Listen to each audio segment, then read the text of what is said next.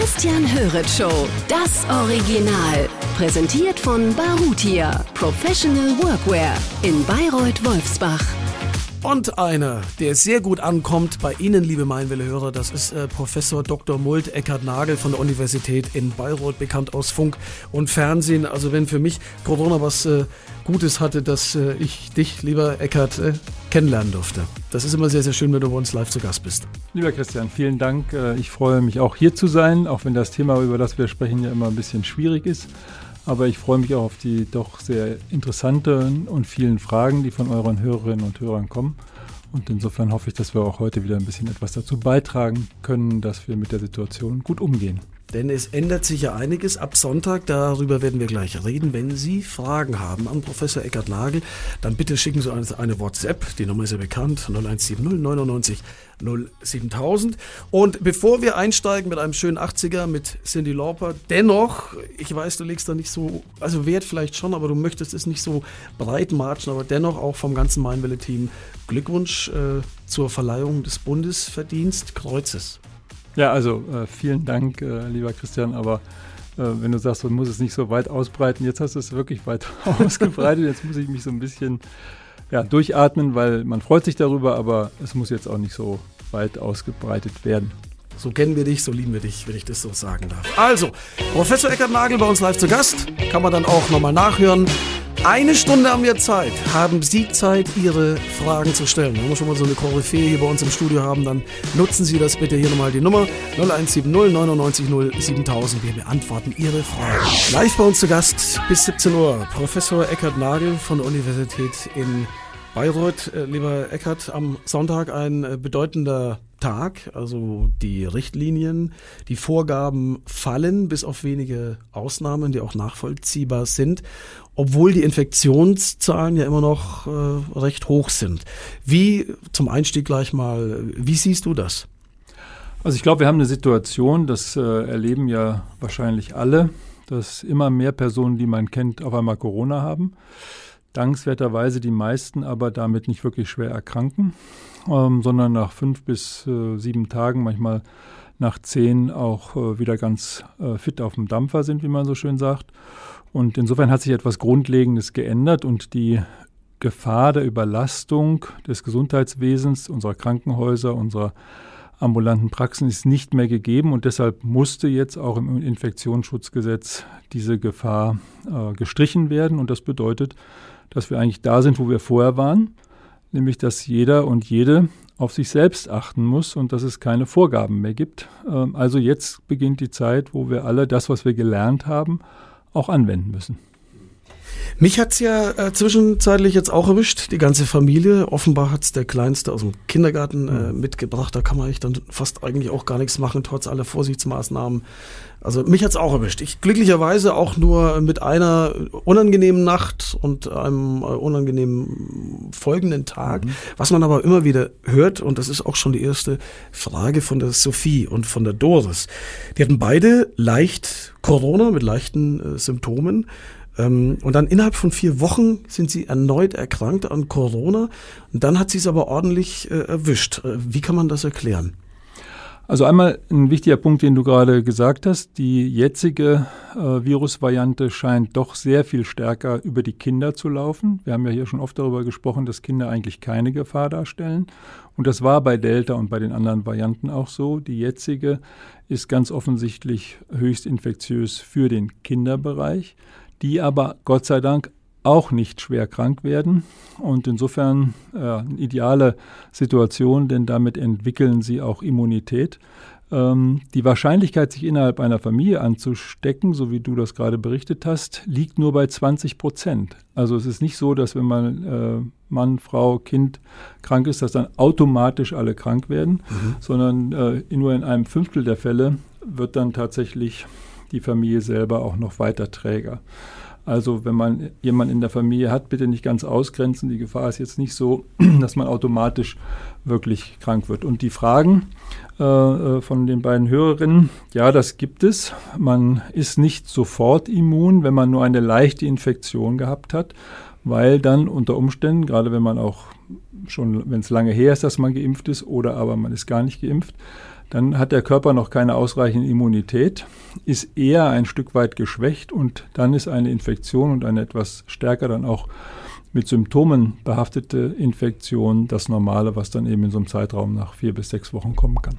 Also äh, gerade wenn man dann eben auch, wenn es einen dann erwischt hat, äh, kein Freifahrtschein, man sollte weiterhin aufpassen. Du hast an die Eigenverantwortung appelliert. Das ist auch so die Botschaft äh, der heutigen Sendung, auch wenn jetzt diese ganzen Regelungen fallen, die Maskenpflicht überwiegend. Ähm, jetzt ist eigentlich jeder Einzelne gefragt, du hast es eben schon angedeutet, auch so ein bisschen Eigenverantwortung zu übernehmen. Unbedingt. Das war ja eigentlich immer schon so.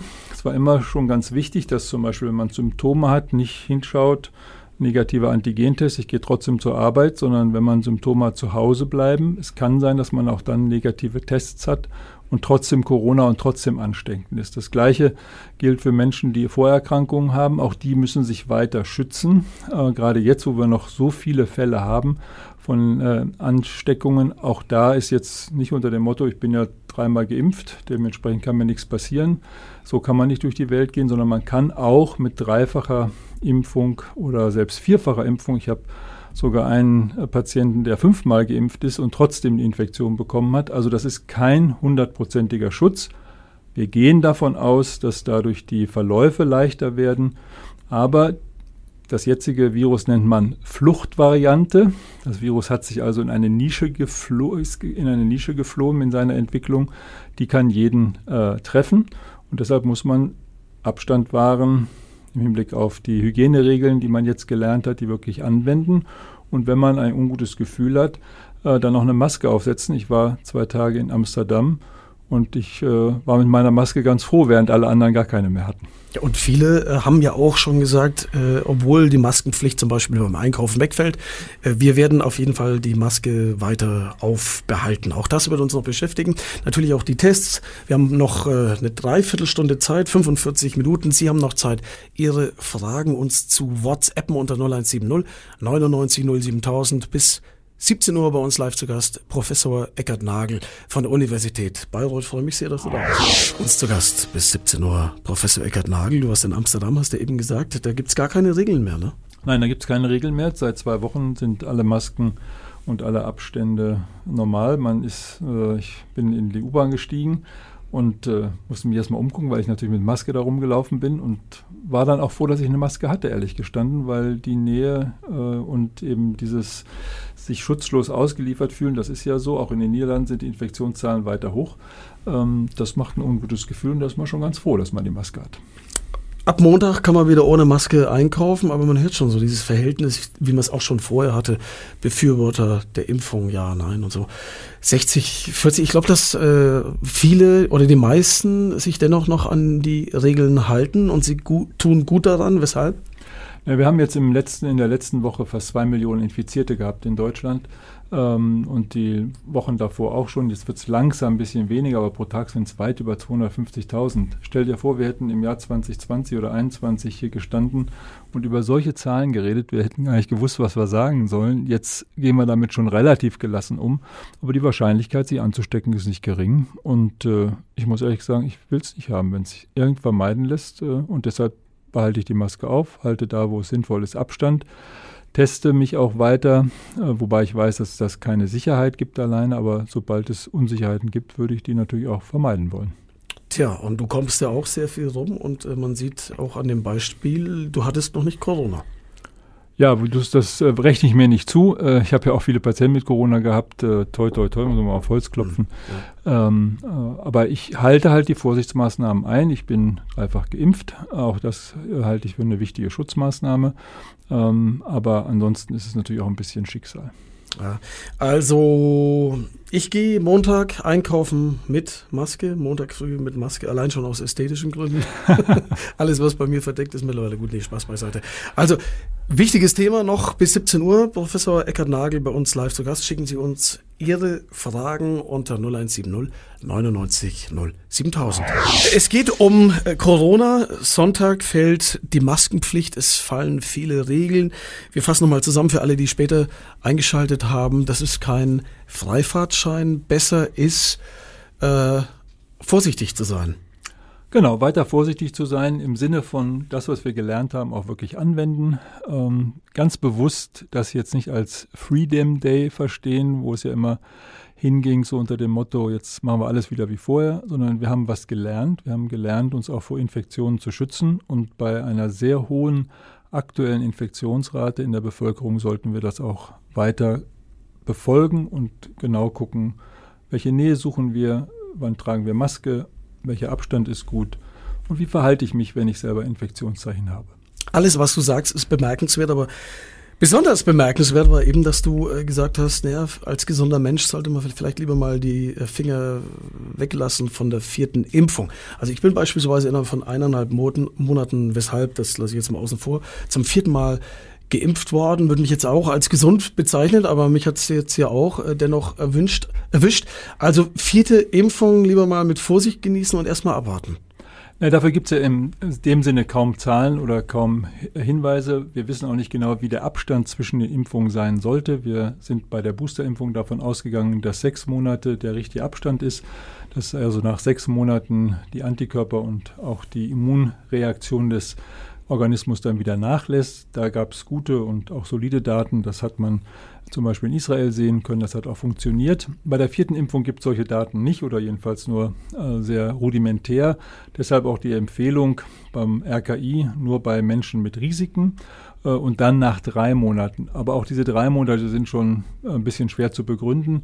Also aus meiner Perspektive, alle diejenigen, die geboostert sind, die äh, soweit gesund sind und keine besonderen Risiken haben, brauchen jetzt nicht zu einer weiteren Impfung zu gehen. Äh, diejenigen, die genesen sind, sind auch erstmal genesen, sollten auch mindestens einen drei, wenn nicht einen sechsmonatigen Abstand haben zu einer nächsten Impfung. Äh, und dann sind wir ohnehin im Herbst. Und wir erwarten ja jetzt auch neu entwickelte und angepasste Impfstoffe, gerade zum Beispiel von BioNTech. Und darauf würde ich in jedem Fall warten, weil wir wissen, das Virus, was im Moment gerade unterwegs ist, das nimmt diesen Impfstoff nicht wirklich ernst. Also diesen überarbeiteten äh, Impfstoff hatte BioNTech ja jetzt schon für diese Zeit äh, angekündigt. Es dauert aber noch. Dauert ganz offensichtlich noch. Da müssen ja auch wieder neue Studien gemacht werden. Das äh, ist ohnehin schon sehr schnell, wie sich das entwickelt. Und wir gehen ja jetzt hoffentlich auch, das zumindest sagen alle äh, Expertinnen und Experten aus, in einen äh, Zeitraum, Sommermonate, in denen das Risiko, äh, schwer zu erkranken, nochmal deutlich reduziert ist. Wir haben ja, so hat das RKI heute auch verlauten lassen, offensichtlich den Peak überstanden. Also von der Seite her können wir jetzt auch ruhig ein paar Wochen warten, bis der neue Impfstoff dann auch wirklich angepasst ist. Stichwort Impfpflicht wird auch immer wieder hier gefragt. Sie können ja nach wie vor Ihre äh, Fragen ins Studio WhatsAppen. Stichwort äh, Impfpflicht. Äh, Karl Lauterbach ist da äh, krachend äh, gescheitert. Äh, du standest der Impfpflicht ohnehin auch immer sehr kritisch gegenüber, ne? Ja, weil der allgemeine Impfpflicht ja aus verschiedenen Gründen wirklich sehr reflektiert werden muss. Sowas haben wir lange, lange nicht gehabt. Und die einzige Begründung, die man dafür tatsächlich äh, haben könnte, ist, dass unser Gesundheitswesen zusammenbricht. Ich habe immer versucht, auch unseren Hörerinnen und Hörern deutlich zu machen, äh, es ist eine schwierige Zeit, durch die wir gehen, aber wir stehen nicht am Rande des Abgrunds, sondern wir haben ein sehr gut ausgebautes und fähiges Gesundheitssystem und da waren wir noch nie am Rande. Also unter der Maßgabe war ich immer sehr zurückhaltend. Dass jetzt äh, gerade bei der ähm, dankenswerterweise nicht mehr so kritischen Variante dann im Deutschen Bundestag keine Mehrheit sich finden lässt für eine allgemeine Impfpflicht, das ist nachvollziehbar. Ich finde es auch ein schwieriges Thema, um daraus eine politische Debatte zu machen. Ähm, und jetzt ist ja noch in der Diskussion als Alternative nur bei Menschen über 50 eine allgemeine Impfpflicht äh, einzuführen. Da habe ich mich ganz am Anfang schon gegen gewandt, weil das finde ich diskriminierend. Wir sind sonst ganz genau darauf bedacht. Bin auch über 50, finde ich auch, ja. Genau, nicht, nicht in irgendeiner Weise ältere oder jüngere Menschen besonders auszugrenzen. Das wäre eine Ausgrenzung. Wie will man das kontrollieren? Äh, und äh, wie gesagt, die medizinischen Kontexte dafür sind auch äh, tatsächlich äh, sehr äh, vage. Also von der Seite her, glaube ich, sind wir eigentlich an einem Punkt, wo wir auf die allgemeine Impfpflicht an dieser Stelle jetzt auch verzichten sollten. Äh, was aber voraussetzt, dass wir alle selbstverantwortlich wirklich auf die anderen mit achten. Nicht nur auf uns selbst, sondern auch auf andere. Das müssen wir in unserer Gesellschaft hinkriegen. Ich achte auf die Amelie, die hat äh, geschrieben, sehr äh, informative Sendungen. Äh, grüß dich, bedankt sich. Ähm, und sie fragt nach Novavax, dem neuen Impfstoff. Der ist irgendwie jetzt auch nicht so richtig durchgesetzt, oder? Nein, das ist tatsächlich klingt komisch, wenn ich das sage, ein Flop, da hat man ja darauf gewartet, weil man dachte, dass ein nicht mit Gentechnologie hergestellter Impfstoff äh, vielleicht von denjenigen, die skeptisch gegenüber dieser Technologie sind, besser angenommen wird. Das ist aber nicht der Fall gewesen. Ähm, man hat hier kaum Leute motivieren können. Ähm, deshalb gibt es auch jetzt wenig Erfahrung damit. Man kann nichts Positives oder Negatives dazu sagen. Es ist eine Alternative, äh, wenn man auch sich überlegt, sich das erste Mal impfen zu lassen, kann man es weiterhin empfehlen. Aber der wirkliche Renner in Anführungsstrichen war es nicht. Von Justus kommt äh, eine Frage, wie zuverlässig denn überhaupt diese PCR-Tests äh, noch sind und äh, die beantworten wir gleich. Es geht immer so schnell rum mit dir, Eckert. Das ist wirklich äh, spannend. Wir hängen an deinen äh, Lippen und äh, ist immer sehr, sehr spannend, das zu hören. Justus fragt, ich falle gleich nochmal mit der Tür ins Haus hier jetzt zum großen Finale, ähm, wie zuverlässig sind denn jetzt diese PCR-Tests? Da hört man auch dann immer kuriose Geschichten. Sind das dann eher so Ausnahmen oder sollte man auch PCR-Tests mit Vorsicht, warte mal, genießen?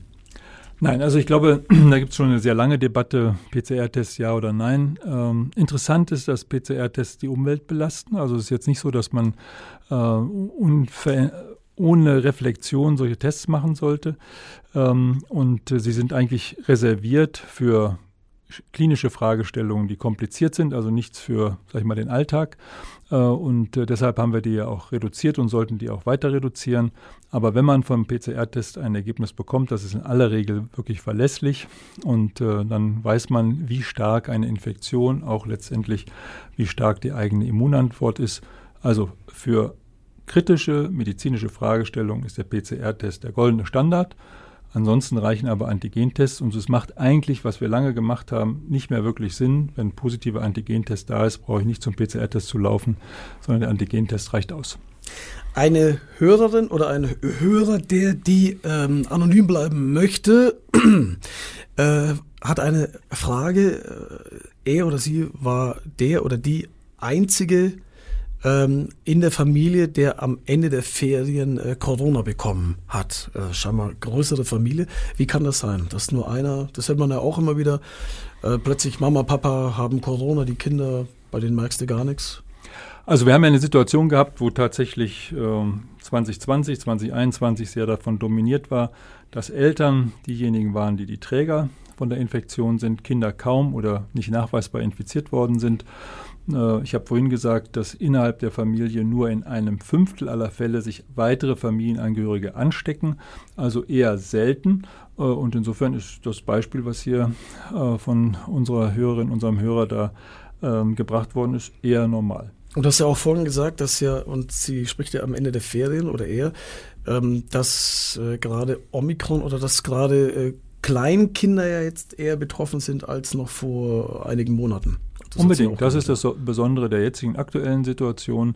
Ähm, und gleichzeitig ist es auch interessant, dass in den Schulen nicht alles ausfällt, dass äh, in den Kindergärten nicht alle Gruppen zugemacht werden. Das heißt, auch die Infektion zwischen den Kindern ist nicht so eins zu eins, wie man sich das vielleicht vorgestellt hat, sondern aus einer Gruppe erkranken dann zwei oder drei.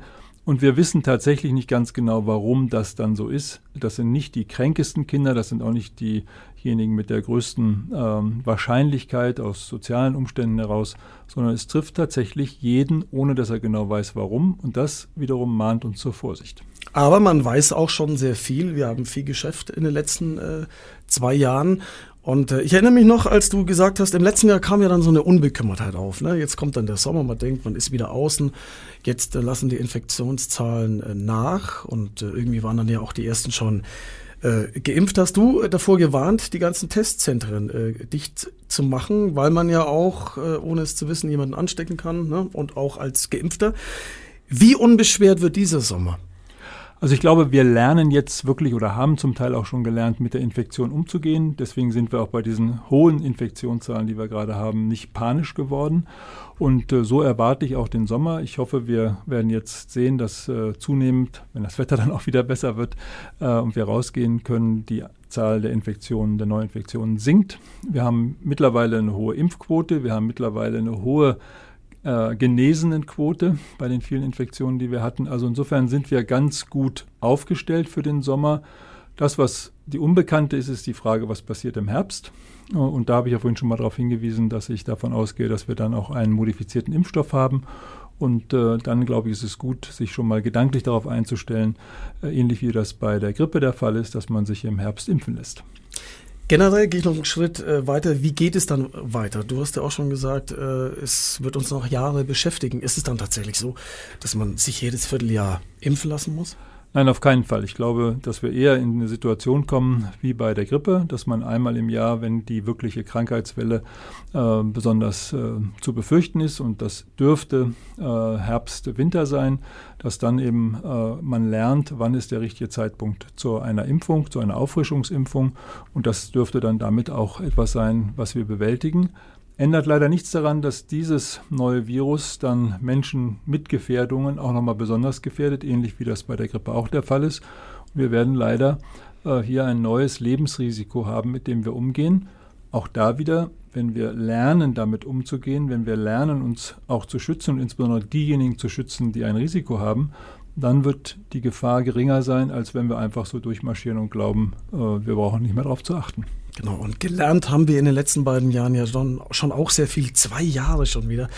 Ähm, und so geht's ja dann auch weiter. Also dann blicken wir doch optimistisch, hilft ja nichts äh, in die Zukunft, gibt auch in diesen Tagen oder in diesen Wochen auch ganz andere Probleme, wenn man nur ein paar hundert Kilometer weiterschaut. Also dann bedanke ich mich ganz, ganz herzlich, Eckert, äh, fürs Dasein. Ähm, ich hoffe, wir sehen uns äh, bald wieder und äh, wünsche einen unbeschwerten Sommer und äh, dann hoffen wir mal, dass wir einen wirklich unbeschwerten Sommer haben und äh, dass wir gut damit umgehen, dann auch in den nächsten Monaten und Jahren. Vielen Dank, lieber Christian. Ich denke, wir werden uns vielleicht auch noch mal vor dem Sommer, äh, wenn er dann wirklich kommt, äh, kommt gern mal zum mal Grillen wieder, vorbei, genau, äh, nochmal ja. äh, unterhalten, wie wir dann da wirklich durchkommen. Äh, ich, wie gesagt, äh, würde allen Hörerinnen und Hörern noch mal ans Herz legen, auf sich zu achten, auf Nachbarn zu achten, auf Familienmitglieder zu achten und nochmal zu rekapitulieren, was ist jetzt eigentlich die Verhaltensweise, die ich gelernt habe, womit fühle ich mich gut äh, und äh, nicht über das Ziel hinauszuschießen, dann glaube ich, kommen wir gut damit zurecht. Und dann gibt es ja, wie wir leider gelernt haben, auch noch andere wichtige Dinge, die wir zu bewältigen haben. Also bei all den Schwierigkeiten sollten wir immer positiv nach vorne gucken und wirklich äh, im Miteinander einen Weg finden, wie wir gut durch diese schwierigen Zeiten kommen. Und äh, das wünsche ich allen Hörerinnen und Hörern von Radio Mainwelle. Das machen wir umso mehr nach dieser sehr informativen und interessanten Stunde. Vielen Dank, Professor Eckert Nagel. Äh, herzlichen Dank von der Universität Bayreuth. Danke Sehr gerne. Fürs Alles Gute. Die Mainwelle-Hörer wollen mehr. Eine Frage machen wir noch. Sina Ries ist bei mir, ja, bei hallo. uns im Studio, liebe Sina.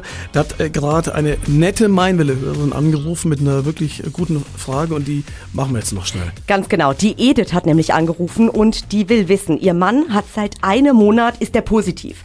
Der wohnt in... Seit einem Monat? Seit einem Monat. Der wohnt im Heim und musste dann immer im Zimmer in Quarantäne ja. sein. Das ist natürlich gar nicht schön. Furchtbar, furchtbar. Und dann hat sie mal beim Gesundheitsamt angerufen und gefragt, was ist da los? Und dann haben die gesagt, na, der kann raus, der ist gar nicht ansteckend.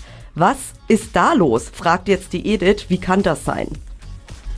Ja, es ist so, dass tatsächlich äh, ein Antigentest oder auch ein PCR-Test noch lange nach der Infektion positiv sein kann. Normalerweise sagt man, das geht nach fünf bis äh, sieben Tagen ist die Infektiosität weg. Selbst wenn man dann noch weiter positiv ist, also der PCR-Test auch positiv bleibt, ist man nicht mehr infektiös. Das heißt, man kann dann eben tatsächlich auch die Quarantäne aufheben. Äh, da gibt es einen besonderen Wert, den man testen kann, also den äh, Replikationswert, mir fällt jetzt richtige, das richtige Wort nicht ein, also die, die Teilungsrate, so, die Teilungsrate des Virus, äh, wenn die gering ist, ähm, dann äh, ist auch eine Infektion nicht äh, wahrscheinlich, die man an andere weitergibt. Natürlich sollte man auch bei, äh, entsprechende Abstände weiter einhalten, aber es das heißt nicht, dass man in Quarantäne bleiben muss und schon gar nicht, dass man sein Zimmer sich äh, nicht verlassen darf. Also das ist, glaube ich, äh, ein wichtiger Punkt. Äh, spätestens nach fünf bis sieben Tagen bei Menschen mit Immunsuppression nach zehn Tagen ist die Infektion, die man weitergibt, vorbei. Dankeschön, vielen, vielen Dank, äh, Eckhard. Gerne. Danke Und, fürs äh, Kommen. Und die wenn Sie, äh, Verlängerung machen wir das nächste Mal. Ja, genau. Alles Gute. Wenn Sie noch Fragen haben, Sie können uns gerne noch eine WhatsApp schicken und äh, Eckhard äh, beantwortet die dann im Nachhinein auch noch, wie immer. Vielen, vielen herzlichen Dank, Eckhard Nagel. Dankeschön, Sina. Danke. Und äh, Ihnen ein schönes Wochenende.